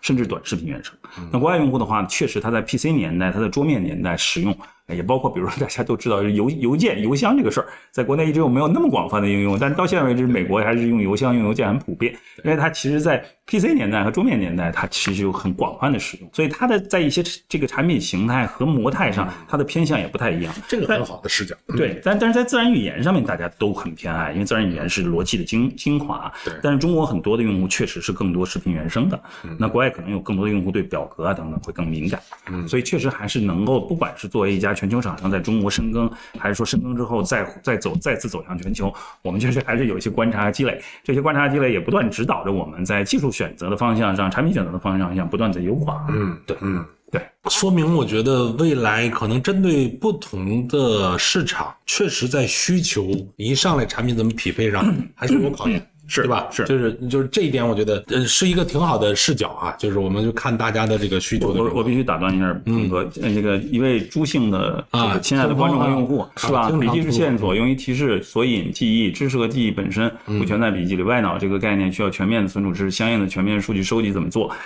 非常对啊，因为这个其实国外已经出现了一些持续数据收集的一些厂商，那这些数据数数据收集其实是完全收集在设备上的啊。Rewind 对吧？哎，对对对 对对，像这样 Rewind 是持续数据收集，但是它其实会利用这个设备的这个处理器，然后以及设备的 memory，它不会上云。那么持续收集和一个呃联想就是 rewind，然后能够想起来是一个持续的需求。这个持续需求和数据积累在 个人大模型的训练当中。扮演的角色是什么？你未来个人大模型是这个模型本身是部署在云上，还是部署在设备上，还是就也就是在云端之间的选择？所以其实在这个方向上，这个领域上有很多还在前沿研究的方向，但是这位用户提的非常典型，这个也是我们在另一个。智能硬件产品形态上不断在思考的一个角度 啊，就是说软硬结合怎么能够持续收？对，你们还有硬件，我突然想起来了，对，你们还有硬件。第一次直播不能不带货，哎呀，我觉得我我觉得你有带货的风格。早知道今天我就上小黄车。哎，你们的硬件里面是就是未来也会跟这个，就我知道你们那那样的硬件，它运用起来以后，其实是本身能够记录更多的数据，然后这个数据也可以被联合用到成为一个外脑。我们。智能硬件的原来的这个开发逻辑其实也是比较理想主义的逻辑，也就是说，其实我我们因为印象笔记独立之后，一直一直在思考还是第二大脑这个逻辑，但是我们确实不是循着说我们要进军哪个方向。我们做智能硬件是基于那个叫什么 six sense 或者或者 five senses，就是听说写等等，所以所有的东西是要么输入要么输出的。比如我们有智能录音，我们有智能扫描，我们有智能书写，我们有这个墨水屏，它其实是说要么你写，要么你分享。那要么你你输出，要么你输入。那么有了这个这个我们自己大模型呢，随着它的不断的推演，即便是在这个 ChatGPT 之前，在大象大象 GPT 全面上线和印象 AI 上线之前。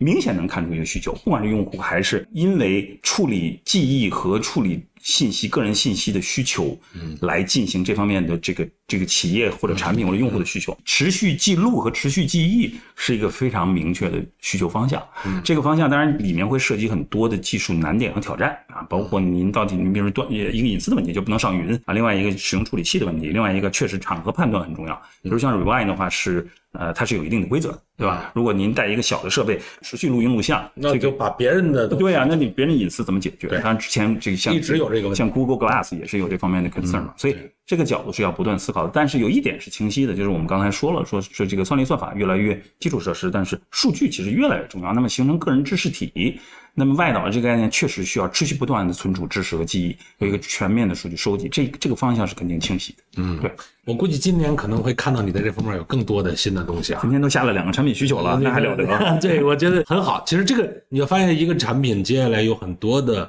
呃，全新的变化方向，想象的空间，甚至就是软件硬件放在一个大目标上重新构想，是就有可能产生不同的形态。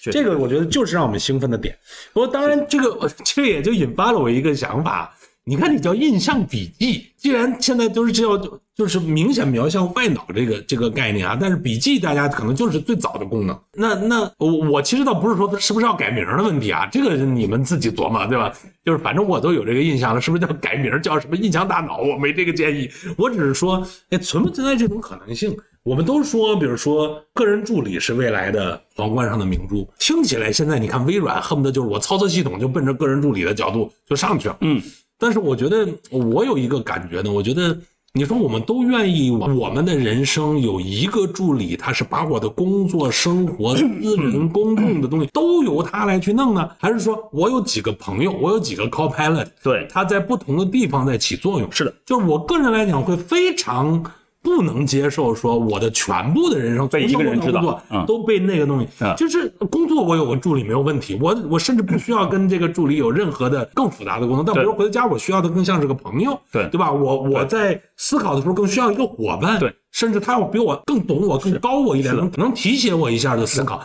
就是每每一个这个助理，他需要有他的 character，他的就像你刚才说叫部署的环境是。是不一样的，是的。所以，那如果从这个视角来去看，我觉得你们既然已经有这么多用户，然后你在里边现在都加了这么多功能，基本上现在有的你这里边可能都有。嗯，那你们不琢磨着你们未来可能这个产品的张力，甚至它的生态位？从最早大家理解为是个工具，有没有可能往上走？这个野心有没有？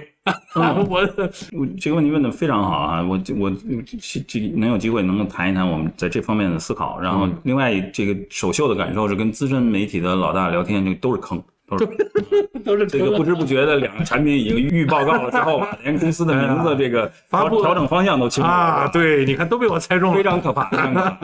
那么但是说到一个这个。助理的边界呢，呃，和这个嗯，在个人助理上面的一个可能在在呃这个每一个用户的这个生产生活当中扮演更多的角色啊，甚至在产业当中，我我觉得我说两点，第一点的话呢，这个我们先要认识到，就是你现在目前大模型的交交互啊，不管是说您通过哪一个软件或者大模型自己的平台进行一个对话的交互，或者您让它处理什么东西也好。那么我们要认识到，它是以同一个模型啊，它不是您自己的模型，它不是，它就同一个大脑，然后它也没有给您的数据进行训练，也没有用它来调优啊，它不管是通过一个 我们说单一的一个呃提示工程，还是说呃这个 few shot，还是通过不同的形式啊，还是通过我们刚才说这个这个向量数据库的形式来，所以它都是一个大脑在思考。那显然，全球人民用一个大脑，或者说比如说一 很多人用一个大脑。这是不现实的一个事情。那么第二点的话，我非常同意鹏哥的这个想法，就是说一个大脑服务一个人好像也有点问题，因为这个人有不同场景。然后这个我们说工作大脑、生活大脑至少两个，可能甚至有个娱乐大脑。嗯，关键一个问题说到部署，其实除了一个形象上说部署，还存在着一个非常技术角度的部署，就是有的大脑我愿意让它在云上，有的大脑只有在设备上我才放心。嗯，比如说我们刚刚说了一个一个国外的厂商叫 Rewind，那那些数据记忆的话放到我的设备上我才放心，你不能上云，对吧？所以在这种情况下，我是觉得从一个 AI 助理的选择上，或者 AI 助理的整个演进方向上，我们确实认为更个人化和更个人场景化，绝对是一个未来的方向。就是它一定不是一个，不是一个大脑服务很多人，也不是一个大脑服务一个人，嗯，而是多个大脑服务一个人。那么在这种情况下，印象笔记所专注的角度是服务好您的知识、生产力、效率、写作、工作、学习、交互、协作等等这一系列的工作。呃，我们在云上和未来端能处理的情况下，如果有更好的端上可部署的模型，在端上，在云端共同为您提供非常好的一个这类大脑的一个助理的一个实现，我们会把您的游戏大脑、娱乐大脑、其他大脑对接到其他的方面去。我相信有有很优秀的厂商来做这些事儿。嗯，另外一点的话，就刚刚鹏哥说的这个，那么这样的话，这些大脑的那包括印象笔记的知识大脑。啊，这第二大脑外脑思考的大脑，他们在产业上或者在生活生产生活当中的位置会不会更重要？我认为它一定会啊，它的重要性来自于这个大脑的思考会替代现有的所谓一些呃，比如说不叫所谓啊，现有的一些平台级的应用，嗯，或者信息聚集类的应用，来给您对接最好的服务内容、产品、知识、协作、朋友等等。因为现阶段我们去哪儿找朋友呢？我们去某些平台找朋友，我们去某某些平台找知识，我们去某些平台找商品，我们去某些平台找娱乐。那么大家都会汇集到那儿，所谓的流量分发。那么在未来，我确实认为每一个人的多个大脑会为您按照您的需求。进行这个场景里面的流量对接和分发。如果我们非得用流量对接和分发这个词儿来说的话，嗯，对，就是甚至在这里边也不是不能，嗯，娱乐。比如说，你看，有时候现在我们去到 B 站，你说到 B 站是那是叫娱乐还是在学习？可能我看的也是 B 站一个，对，就是对历史做的很中视频，那个 UP 主也很专业的。对，我觉得我每次看通我就。就是看你们不要觉得鹏哥不是 B 站用户啊，鹏哥也是 B 站用户。这里边你就是有这个收获，是的。所以，我我觉得真的是未来支持这件事，它未必就是上课，对，未必是一篇文章，是它可能在很多地方存在。然后，呃，我消费它的时候的形式可能也不一样。对，就你说我在娱乐还是在学习？对。然后我娱乐的时候能不能也在储备知识？就是这个就很难说。最最新塞尔达的呃游戏的攻略也是知识。对，就我就很开心的看 看完了就成了知识。对对对对，是的。哎，我我觉得这一点是让我蛮期待的啊，因为尤其是说。呃，你未来一个本身像印象笔记，嗯，呃，Evernote 这样的产品，嗯，我我我觉得我的感觉是，这个产品我因为用了很多年，我已经积累了很多东西，它就有点像这个朋友，我认识很多年了，是，对吧？就我们俩的 relationship 其实已经有了，就是你现在微软突然蹦出来一个，呃，说我是一个特别牛的个人助理，你问我啥我都会，但我们俩没有 relationship，这个 relationship 准确来讲就是我在你上积累的数据。和我在里边留存的数据的资产是的，就不是情感啊！不不要现在说一说大模型，一说什么这个，大家很容易动不动就上到情感，就那是个坑。情感是人给 AI 的，不是 AI 给人的。你老跟他在一起，你对任何物件都有情感。如果他都没有资格跟你长在一起，就没情感。他挑逗你也没有用，你你很快就无聊了。所以我我我，所以你这个就是有点像我我刚才理解你说的这个助理的角度是说，这个是个老朋友啊，然后他突然现在能力上升了，能帮我。这个可能是未来潜在的，因为我我觉得刚才鹏哥说的非常好，就是说，其实如果今天我们再把这个话匣子打开，如果聊到呃 reasoning，呃逻辑能力和意识和情感之间的关系，我们又得聊再聊俩小时，非常可怕的。没事，以后可以聊再再聊一场。对，但是呢，再不我们我们我们再回来说，我们说我说这个助理是不同不同方向的助理，但这个助理其实呃大模型有一个特点，我们要说叫叫 in context learning 啊，它就是所谓 chain of thought 什么呢？就是记忆链或者就是思考链。它这个 context 是上下文的意思，对吧？那它的上下文能力其实是什么呢？你跟它交互的时候，它会有上下文能力，这个是大模型训练当中涌现出来的。嗯，但是更重要的 context 是什么呢？更重要的 context 是一个人或者一个系统或者一个产品知道您过去十几年都都写的东西，就是我们我们我们曾经有过的。其实这个是最重要的 context。对，这跟其实就我觉得从 relationship 视角去观察助理未来的状态。为什么我说不会是 all in one 的一个助理？因为这个 relationship 太不符合人类的需求了。是是是，人是多层的，你有这个同事，是是，你有朋友。对吧？你还有酒友，对吧？是。然后你这个，就我觉得，反正在不同的领域里，你你其实是分层的。对。那你怎么能用一个模型去 all in one 的解决所有？真的是这样。因为这个 context 的话，那就很，因为我们每一个人的 context 在过去的生活的几十年当中，都会有不同的所谓上下文嗯。工作上下文，生活上下文，学习上下文，娱乐上下文。当然也有酒友，也有打球的球友。球友。那么这些这都叫上下文。这些上下文在在有一些场景下是不需要的，比如您的酒友和球友在您的知识工作上的上下。文是不需要，但是您的同事、您的知学习的朋友、您的您的学伴、您的同学，那么这些上下文是非常非常重要的，也包括您过去所有自己产生的和积累的知识非常重要。嗯，我们刚刚有一另一位用户应该是 Kiss 说做好 Verse 的体验前途无量，为我们提供更好的第二大脑。谢谢您的期待，我们一定把我们的产品、技术、体验、服务啊持续做好，真正能够为大家在现在这个大模型驱动的年代交付更好的第二大脑。感觉今天这直播完了，我产品团队的压力陡增啊！这个不好意思，不是我诚心的，不好意思，不是我的，这鹏哥说的。对，就是你感觉这个今天许诺了很多，期待也看到了很多。当然，我觉得可能对团队也是好，是好事，因为确实因为看到了，因为其实团队听到的是我们。嗯，对。今天说实话，今天下午一点到三点那个会上交流的。对，今天谈到的几个产品，明天加班又有动力了，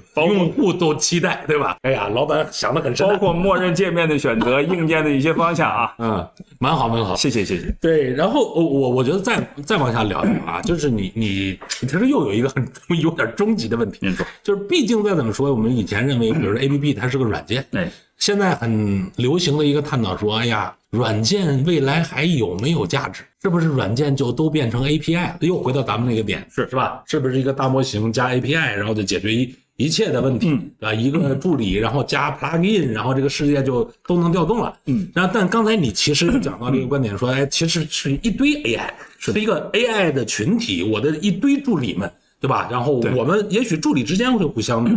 我调用你，你调用我，是是是是，我们都为这个我的这个 master 更好的解决问题。所以这个时候，我们到底这个时代如何重新理解软件呢？就是比如说这个软件里边。未来也会有那种功能性的、工具型的，然后也会甚至有平台型的，嗯，它又有可能怎么演进呢？就这块，我不知道你你有没有一些什么思考。我确实觉得，其实它如果我们说软件这个这个词儿的话，我觉得现在的机会是一个重塑软件行业的一个可能性。它会它会增加很多软件的可能性和在呃和和和确认过去的一些软件的趋势。但是我我们确实在考虑这个问题的时候，还是这么想的，就是说 软件本身的话，还是要思考一下什么是软件。那么什么是软件呢？软件是 显然是二进制的代码，而为什么要需要二进制代码？那从最根本的角度来讲，我们所有的编程，然后最后通过编译之后，都要转成机器能够处理的。机器能够处理的是二进制。为什么要二进制？是因为处理器是二进制，那因为要数字化，为什么要有处理器？因为它有计算能力、存储能力，然后它对外的所有的这些这个 I O 的逻辑，那就是我们输入的也好，输出的也好，分别是什么设备，嗯，然后来驱动这些设备。我们到现在谈大模型的算法、算力、呃数据，所有的都是基于二进制的。那么是是因为半导体的。推进和数据化的数字化的推进，才使得一切的啊这种计算成为可能。那么所以说，软件实际上在我们角度是一个非常广泛的含义，因为它最根本的逻辑是二进制驱动半导体来进行，通过数字化来进行一系列的设备的驱动和计算和和智能的一个普及和服务的普及。那么回来说到软件，那其实，在软件的整个这个过程当中，不管是从基础设施、云架构、软件的这种工具开发工具、开发者服务，然后逐渐到应用。用层，在过去的几十年的软件行业当中，那我们认为这是个泛软件行业啊。呃，不管你是真正贴芯片更近的，还是贴用户更近，从逻辑上就是两点嘛，你要么贴芯片更近，要么贴用户更近。从这个逻辑上来讲，其实过去几十年发展了一个不一样形态的软件产业，大家都在都是软件的泛软件的从业者。那我们确实觉得，在这个过程当中，大语言模型和大语言模型所带来的处理能力、思考能力、思维能力，以及带来的在生态上的算力、算法和数据不同的一个角色，和从头训练的、开源的、调优的，然后使用大语言模型、不同调用形式的这些厂商的参与，会使得整个软件的一个形态、一个 landscape 会发生变化。这个变化，我个人认为两个比较清晰的趋势啊，或者三个吧。第一个趋势是新的平台应用成为可能，嗯，因为未来聚集就或者帮您分发和推荐的是这个大脑，所以新的平台应用成为可能。第二点呢，我非常同意。泛 API 化和插件化是一个挺清晰的趋势。嗯，其实软件和软件之间的交互，因为 API 就是软件 interface 嘛，对，application interface。嗯，那么从呃应用和应用之间的一个交互和对话变得越来越重要。嗯，我们现在已经看到大语言模型的插件。那作为我们来讲呢，是其实是我们用 A P P 和我们自己的信息服务来服务用户，但是我们背后的一个驱动的引擎是大象 G P T。那在这个过程当中，如果我们把服务做好的话，逻辑上会有其他相关厂商来互为插件或者互相调用 A P I。所以泛 A P I 化、泛插件化，我觉得是一个未来的形态。嗯，那第三个，在这种重塑 landscape 的可能性的过程当中，我们的一个判断是还要回到初心，就是其实在整个的不管是技术站。还是应用站，还是所谓新的这个这个大模型的技术站，嗯，和从最基础的底层的芯片计算，一直到应用，重新思考技术站的过程当中，我们会还是基于用户的，您是谁，您在什么场景，用什么样的服务，希望得到什么样的体验，还是要回到初心，去从最根本的用户和用户体验的角度去思考问题。就是您这家厂商，不管您是在哪个方面强，是做基础的也好，做云的也好，做端的也好。做应用的也好，调用 API 的也好，做平台的也好，在什么场景为什么用户提供什么样人家希望的服务，他为什么会留住，他为什么会喜爱？我觉得还是要更加单一的去思考这个问题。但是确实，我们觉得整个的 landscape，整个的环境是发生比较巨大的变化。就总结起来，就是 做软件的在目标上得更本分。是。这个本分就是回到你你解决用户啥问题？是的，是的，是的，想清楚，对吧？对。然后呢？但是反而呢，就是说，呃，你未来其实软件跟软件之间确实有可能大家更加的要连通起来，呃，因为你要打群，就相当于形成一个群落去服务用户。是的。就你想 all in one 呢，这个也我觉得也挺难的。就是未来这个形态下，你以前还好说，我我公司大人多，品牌强，对对吧？我花得起钱。对吧？然后我这个我可以接受一个用户赔一年钱，第二年我再 SaaS 把钱收回来。但你未来其实涉及到非常多的场景领域里边，如果很细分，大家这个这个作用你能不能做到最好，这个是核心。那如果用户最后就可能就是互相调用，我在这个局部就要用那个最好的，在那个就用那个最好的。对对对，在在一个相对技术比较稳定的情况下，确实是可以用一个更传统的，比如说我要做平台，或者我要做分发，或者我要做聚集，在一个产品形态发生巨变，而且其实是会比较根本的影响一个产。产业或者影响整个技术 landscape 的角度，我们觉得还是要回到一个我是谁，我怎么服务，我服务的是谁，逐渐的形成这个生态里面可能更聚集的一个服务或者一个产品。对，也挺好的，就是我就回归本分，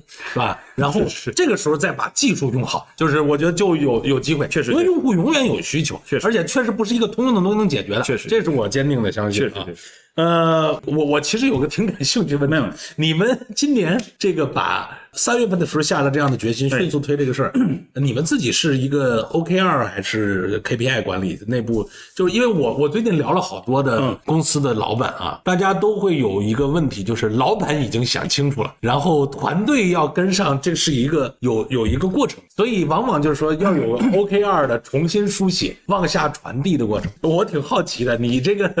你一看。你是想的很清楚，就是团队能不能怎么才能让大家能形成共识？嗯，怎么去更好的把这个所谓往一个时代的迁移去作为一个组织做到？是完全属于一家之言哈。我我在目标管理和一个战略上，可能自己非得总结，因为也也管理一段时间了，大概有这么几点。第一点的话，我确实是觉得。有长期的战略方向，短期其实还是持续需要不断调整。有一个大的方向想清楚，这个想清楚可能，还真不是一两年或者一两个月的问题，而是说我我到底我的初心和追求是什么？这个又回到我们最初谈到的，说印象笔记是为了这个这个人类每一个人提供第二大脑，我们希望的是处理知识，我们希望的是智能，我们希望的是服务每个人在这方面场景上。这个方向想清楚了，还是这个大的方向还是要惠及人人类，惠及社会啊，这个要有一个大的健康的、积极的向上的方向的取向，这个很重要。嗯。那么另外一点的话，就是说，作为作为管理者，其实不管是这个这个公司哪一个层次的管理者，我的个人还是不赞成说我想清楚了，就是只您只能短期想明白了，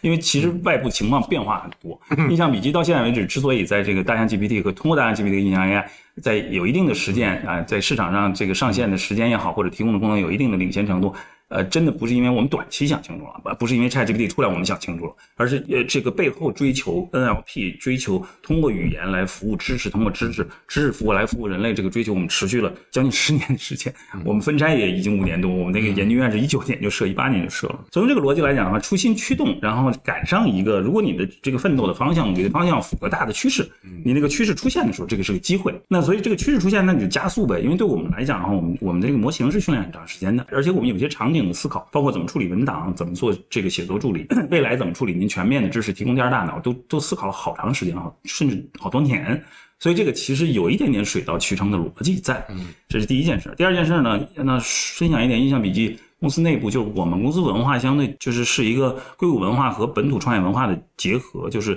很讲究能打仗，也很讲究能讲话，就是内部大家很水平。就是每一个人都要勇于承认自己没想清楚，反倒是要说我没想清楚，要听听你的意见啊。所以我们会非常鼓励每个员工能够很清晰的把自己不一样的，甚至老板别假装想清楚了，别假装想清楚，因为就是别不要太